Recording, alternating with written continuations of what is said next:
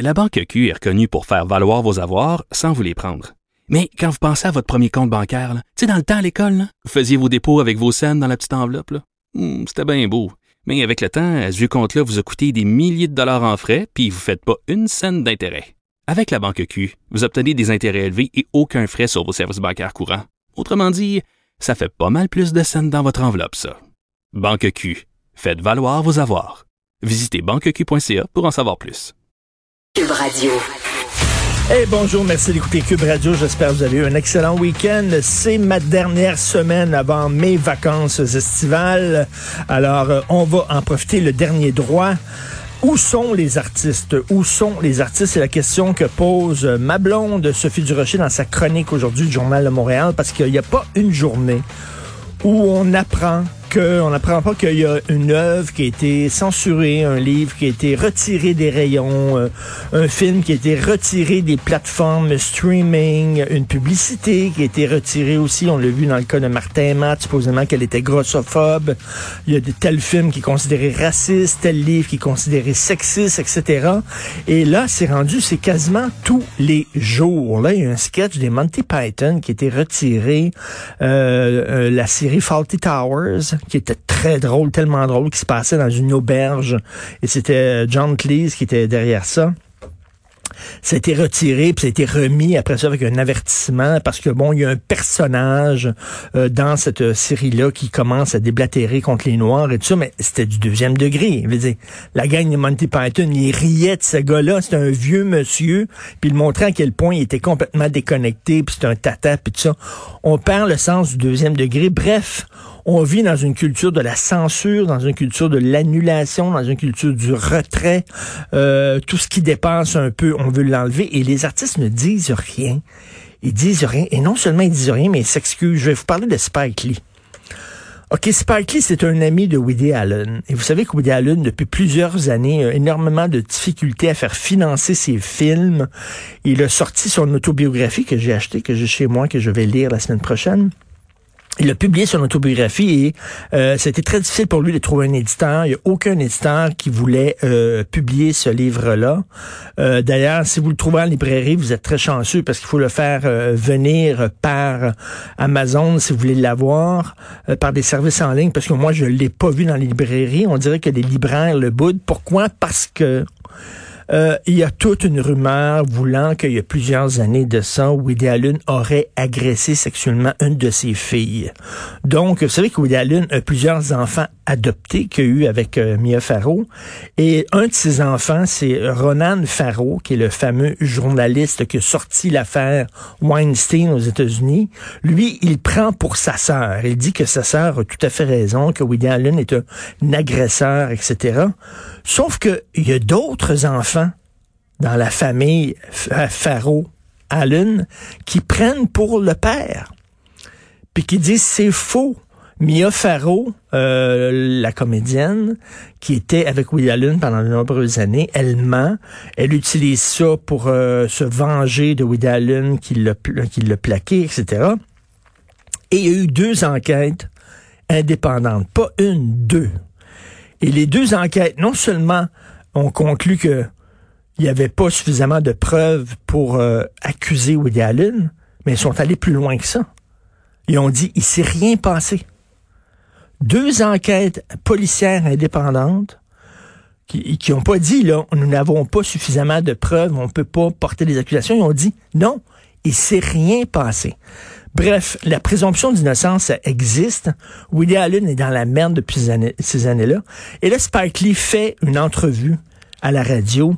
Et il dit, écoutez, moi, c'est mon ami Woody Allen, c'est un chum, puis tout ça, puis je trouve ça épouvantable ce qu'il vit depuis quelques années, alors que, bon, il n'y a pas eu d'accusation portée contre lui. Il y a eu des enquêtes policières qui ont dit que c'est rien passé, etc.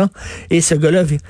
Et là, des militants craqués, c'est épouvantable, on va boycotter les films de Spike Lee, ça n'a pas de bon sens, qu'est-ce qu'il a dit là?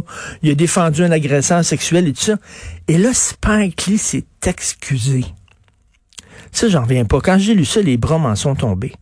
Spike Lee a dit, je m'excuse de dire ce que j'avais à dire, mais mes paroles ont dépassé ma pensée. Mais non, mais non, excuse-toi pas, tiens-toi debout.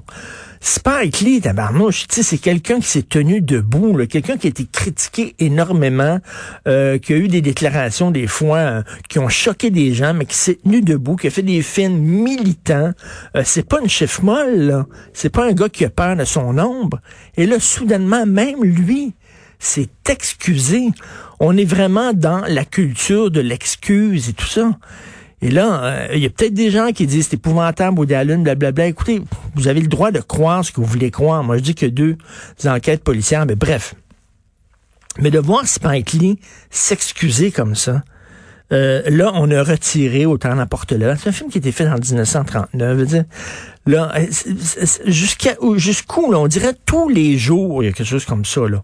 On veut avoir des, des bibliothèques clean, seulement avec des livres qui, ont, qui pensent dans la bonne pensée, là, et des films corrects. À un moment donné, l'histoire, les gens sont intelligents, peuvent voir, quand, quand tu vois un film qui se passe dans les années 50, c'est certain, j'ai montré des vieux James Bond à mon fils. Sais, James Bond, là, il pogne la fille, puis elle jette dans, dans la botte de foin, là, dans la grange, puis il saute sa fille, puis elle dit non, non, non, non, non, pas près ça.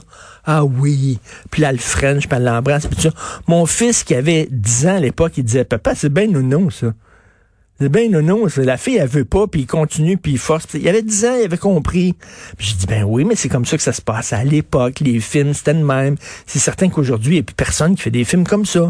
Mais c'est des vieux films. Les gens sont capables de comprendre ça.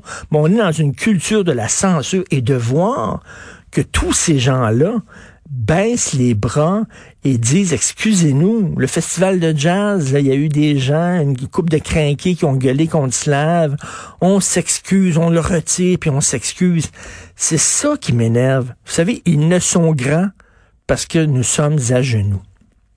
Ces militants crinqués là, ils ont autant, s'ils ont beaucoup de pouvoir, c'est parce qu'on ne se défend pas c'est parce qu'on baisse les genoux, c'est parce qu'on ne dit rien. C'est correct de lutter contre le sexisme, ben oui, et c'est correct de lutter contre le racisme, ben oui, ce sont des causes nobles, bien sûr.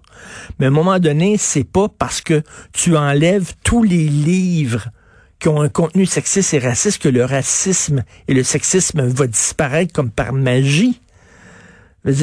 On est dans une, dans une et de voir ces gens-là Spike Lee, quand il dit je m'excuse, puis c'est pas vrai, mais moi, on est pensé, c'est pas ce qu'il pense, c'est pas ce qu'il pense. Dans le fond de sa tête, il dit fuck you, j'avais raison de dire ce que j'ai dit, puis mais il a peur à sa carrière. J'imagine que tous les gens autour de lui, euh, ses producteurs, mais, il a vu ce qui se passe avec Woody Allen.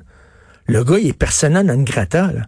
C'est terminé. Il y a de la difficulté. Il y a des projets de films, puis il n'arrive pas à les financer. Spike Lee dit, je veux que ça m'arrive à moi? Je veux pas. Enfin, je vais mettre un genou à terre, moi aussi.